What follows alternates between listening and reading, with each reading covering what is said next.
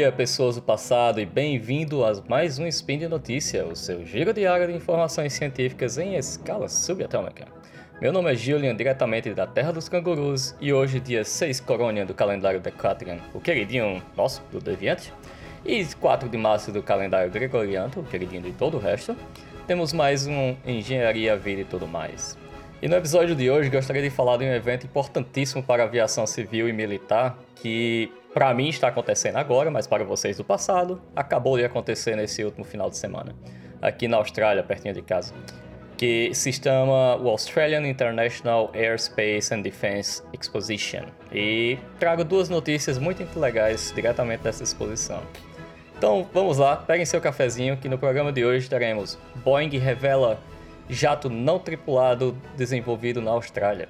E também será fabricado aqui, como você vai ver. Sistema de domo multicamada para combater a ameaça de drones. Speed Notícias.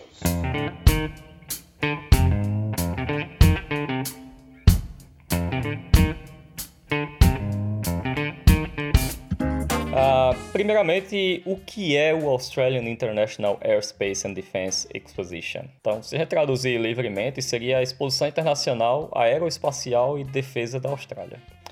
E o que seria esse evento? Ele é um evento organizado pela indústria, claro, da aeronáutica, muito apoiado pela aeronáutica australiana, que que eles expõem vários dos seus aviões e seus projetos e fazem shows aéreos. E esse evento ocorre a cada dois anos e decorre por seis dias, mais ou menos uma semana, sendo que os primeiros dois dias da feira é somente para negócios, focado unicamente para a indústria e o pessoal do ramo. Nos dias seguintes, que é aberta ao público para visitação, exposição e nos dois últimos dias também acontecem apresentações das Forças Armadas australianas, como eu falei, os shows aéreos, as exposições dos aviões de caça, é, carros de guerra, muita coisa relacionada à área militar. E nessa semana também acontecem bastante conferências, seminários, simpósios relacionados à aviação civil e militar.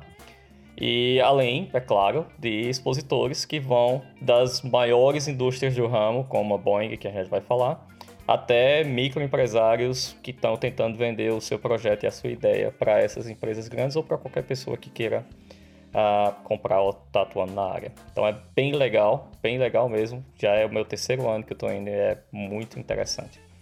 Então vamos lá para as notícias que eu estou trazendo diretamente de, do evento em si, que já está mexendo com o mercado, tá? Nossa primeira notícia bombardeou sites de notícias mundiais na quarta-feira, dia 27, e me chamou a atenção pela sua significância mundial e por ser um projeto local que está sendo desenvolvido aqui na Austrália e vai ser fabricado aqui também. Então, a Boeing Austrália anunciou que tem planos de fazer um jato com inteligência artificial que possa atuar como o que a gente chama aqui de wingman para caças a jatos. Wingman seria o amigo de balada que distrai a amiga da mina que você está querendo chegar junto, para que ela fique livre. Então, esses, esses jatos ficariam voando ao redor do jato principal.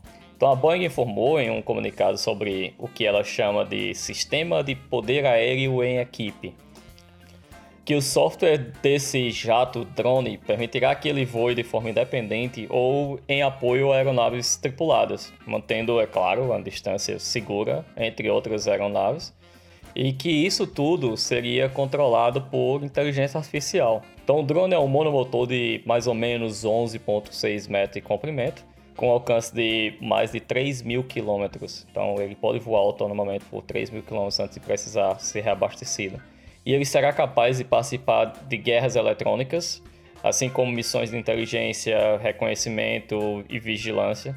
E detalhe, podendo trocar rapidamente entre esses papéis de acordo com a necessidade do momento. Lembrando, tudo controlado por inteligência artificial. Então, ele pode começar uma missão como reconhecimento e terminar essa missão como é, ataque. Então, vai ser tudo controlado automaticamente de acordo com a necessidade do momento.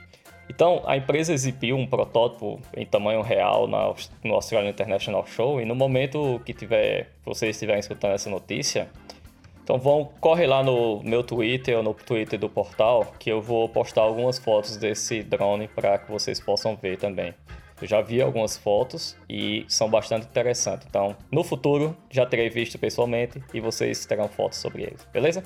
Então, a empresa também mostrou animações de como seriam três dos futuros drones voando ao lado de um caça F-18 da Força Aérea Australiana, bem como um avião de controle e alerta antecipado aéreo, que seria aqueles que têm um radar em cima. Então, esses drones iriam ao redor dele para proteger esse avião principal. Então, o Marechal do Exército Leo Davis, que é o chefe da Força Aérea Australiana, exemplificou como um, como um drone com inteligência artificial iria interagir com pilotos humanos em uma entrevista que ele deu ao Australian Strategic Policy Institute, que já também foi publicada nessa quarta-feira. Então, cita ele que nós podemos programá-lo para aprender, mas ele aprende linearmente. Não é emocional e é, em muitos aspectos, em um sentido de combate aéreo bastante inflexível. Então, quando olhamos para a capacidade de um piloto avaliar a situação, isso traz uma quantidade de emoção e criatividade que nos permite ser ágeis. Então, precisamos da flexibilidade e agilidade do ser humano com a velocidade de uma máquina. Então, quando os colocamos juntos, conseguimos um resultado surpreendente. Então, essas são as palavras do próprio Davis e eu concordo plenamente. Então, ele ainda cita que esse drone é projetado para ser uma plataforma mais barata. Então, seria como um escudo em torno das plataformas mais caras, como o F-18, o F-35, o citado Wagtail. Então vai proteger todos eles, porque em caso de uma guerra ou de um ataque, esses aviões serão meio que suicidas antes de que o avião principal seja atingido. Então, é, como uma boa inteligência artificial, ele pega as melhores características do ser humano e tira a humanidade ou a emoção que a gente tem. Então, isso em um ambiente de guerra é extremamente importante. O meu medo pessoal é que em futuras guerras sejam bem mais devastadoras do que já aconteceram nas passadas, pois muitas mortes deixaram de acontecer por compaixão de um dos lados, como a gente já viu em várias, vários relatos. Então, é, se você tira essa compaixão, vai ser simplesmente ataque, ataque, ataque, e é isso. Então essa notícia me lembra muito um filme chamado Stealth, de 2005, que foi um desastre de bilheteria, mas eu particularmente gosto. Ele fala de um avião que era controlado por inteligência artificial. Então, se vocês tiverem afim, é bem legal. De 2005, tá no, nas, na internet da vida. Então, procurem lá se se interessarem. É bem legal, tá? Bom, vamos lá para a nossa segunda notícia. Essa segunda notícia foi publicada no jornal do evento, que cobre o que foi apresentado nos dois primeiros dias, que é focado à indústria e não é aberto ao público em geral. E dessa vez temos uma tecnologia para evitar drone. Neste caso, drones menores, drones domésticos. Então, não sei se vocês lembram que durante dois dias aproximadamente antes do Natal, uh, foram avistados drones uh, desautorizados perto do aeroporto de Gatwick, na Inglaterra, que forçou as autoridades britânicas a desviar ou cancelar mais de mil voos. Então foi um caos completo no espaço aéreo britânico em plenas férias de Natal. Imagina o desespero que foi isso aí por conta de drones, simples drones domésticos que estavam por perto do aeroporto. Então, na época, o responsável não foi encontrado, mas o que é interessante é que mostrou o quão fácil poderia ser para terrorista criminoso ou simplesmente idiotas causarem um dano massivo com pouco esforço, ou 500 dólares ou 1000 dólares e um drone que você pode comprar na, na loja da esquina. Então, é, em todo o mundo, muita pesquisa tem sido feita em tecnologias anti-drone e já saiu em vários noticiários também que comumente envolvem cortar os sinais de rádio do dispositivo. Tipo, uma vez saiu na notícias que desenvolveram uma arma que soltava frequências de rádio diretamente naquele drone, bloqueava a sua comunicação com o operador e forçavam que, que esse drone voltasse à origem. Mas quando se quer mesmo destruir um drone, geralmente se usa arma de fogo, mísseis, dependendo do tamanho do drone, redes para capturar drones assassinos ou kamikazes que vão lá e batem no drone que já existe. E até aves de rapina treinadas, como a gente já viu. Acho que no Brasil estavam tentando usar águias perto dos aeroportos. Então tem uma empresa israelense chamada Rafael, acho que o dono é meio egocêntrico, está perto de colocar em campo um laser de alta potência com parte de um sistema anti-drone chamado Drone Dome. Uh, esse sistema está em exibição aqui no Airshow e é bem legal. Vocês vão ver fotos também no Twitter. Então, em entrevista, o diretor de marketing da empresa aponta que, no caso do aeroporto de Gatwick, mesmo que tenha sido um erro, aquele drone tá voando ali perto, pode-se ter certeza que da próxima vez será feito com a intenção de parar um aeroporto. Então, a pessoa aprendeu com, a, com aquele erro. Então, organizações, organizações terroristas têm aprendido muito com o que acontece com relação a esse tipo de uso. É, eles veem onde é que está a fragilidade do, daquela situação. Então, o drone, o Dome Drone, que é o nome do sistema deles, foi baseado em uma série de quatro camadas. Então, primeiro ele detecta, segundo ele localiza, terceiro ele identifica e a quarta camada seria a tomada de decisão. Então, primeiro eles podem tentar neutralizar o drone, assim como as tecnologias atuais, só com efeito de rádio para cortar a comunicação ou o que seria exatamente o diferencial dessa tecnologia, que é o laser que esse radar possui, que pode destruir o drone a uma distância muito alta. Então, mesmo antes do drone deixar o chão, a, a detecção já é possível por meio de sinais de rádio com, entre o drone e o operador. Então, uma vez que o drone está no ar, é detectado pelo radar e esse radar também fornece uma cobertura 360 graus por mais de 3 km. Então, se o cara estiver a 3 km do radar, ele consegue identificar que tipo de drone é que está voando ali. Então, como a telemetria dos drones estão comumente em bandas de frequências conhecidas e usando protocolos padrões, é possível identificar exatamente que tipo de drone a partir de sua assinatura eletrônica. Então, esse radar também possui câmeras infravermelho para identificar, fazer identificação de dia ou de noite ou qualquer é, clima. O sistema discrimina entre drones e outras coisas, como aves, por exemplo, já que 3 km consegue cobrir bastante coisa. E ele faz isso tudo automaticamente. A única coisa que o operador tem que fazer é decidir o que ele quer fazer a partir de ter identificado o drone. Então ele pode querer só, simplesmente parar ele, pode querer destruir, dependendo do tipo de drone. Então, por que é importante identificar o tipo de drone? Porque com isso pode se bloquear somente aquela faixa específica de frequência de rádio e não todo o espectro como é feito hoje nos aeroportos, que foi o que causou o, a parada no aeroporto de Gatwick, na Inglaterra. Então eles bloquearam toda a comunicação de rádio, então os aviões não conseguiam se comunicar com a, com a torre, não poderiam pousar, então tiveram que ser desviados.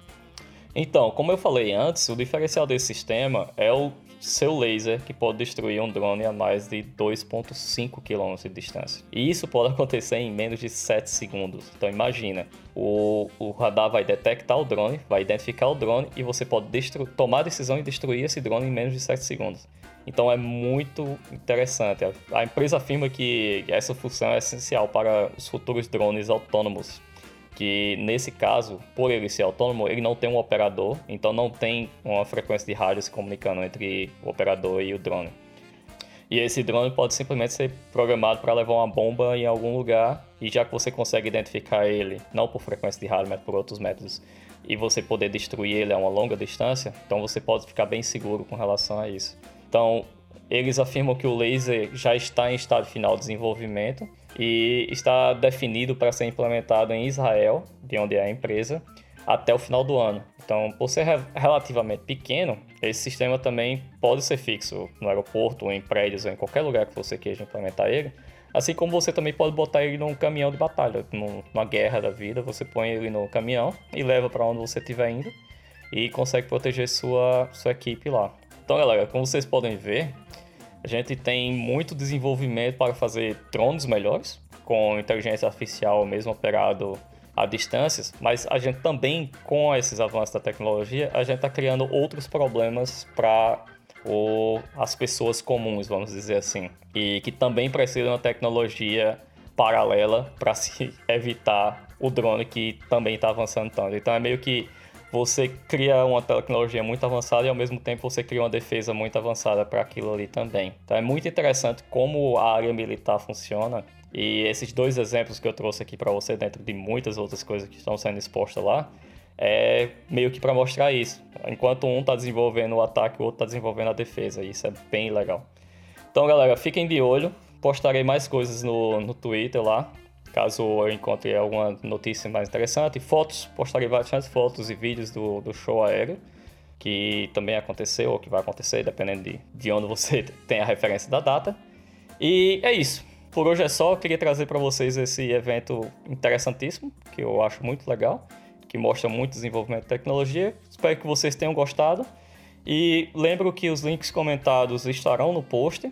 E comentem, tragam mais uh, dicas de notícias e o que vocês gostariam de ouvir por aqui.